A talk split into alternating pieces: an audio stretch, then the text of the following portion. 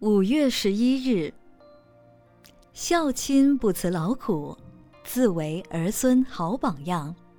行善不忘回报，必为儿孙积善福。现代的社会愈来愈不注重孝道伦理了，尤其所谓代沟的问题，越发使得现代人的亲子关系更为疏远淡薄。你看，医院里的老人病房与儿童病房里，孝顺的父母很多，但是孝顺的儿女很少。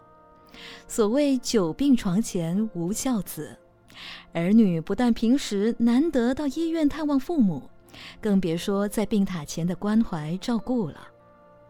在南海普陀山有一个屠夫，是一个不孝子，平时侍母极为忤逆。有一天，他也跟人到普陀山朝拜。他听说普陀山有活观音，就到处向人询问。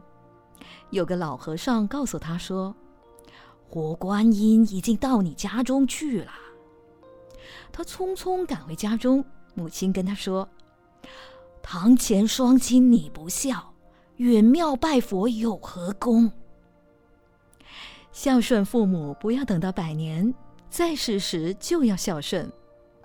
魏晋南北朝时，晋武帝下令要召请李密当太子的老师，但李密为了奉养祖母，婉拒说：“臣尽节于陛下之日长，报养刘氏之日短也。”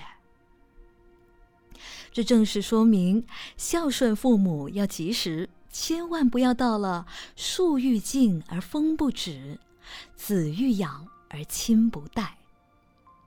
文思修，孝顺父母，不要等到百年，在世时就要孝顺。每日同一时段与您相约有声书香。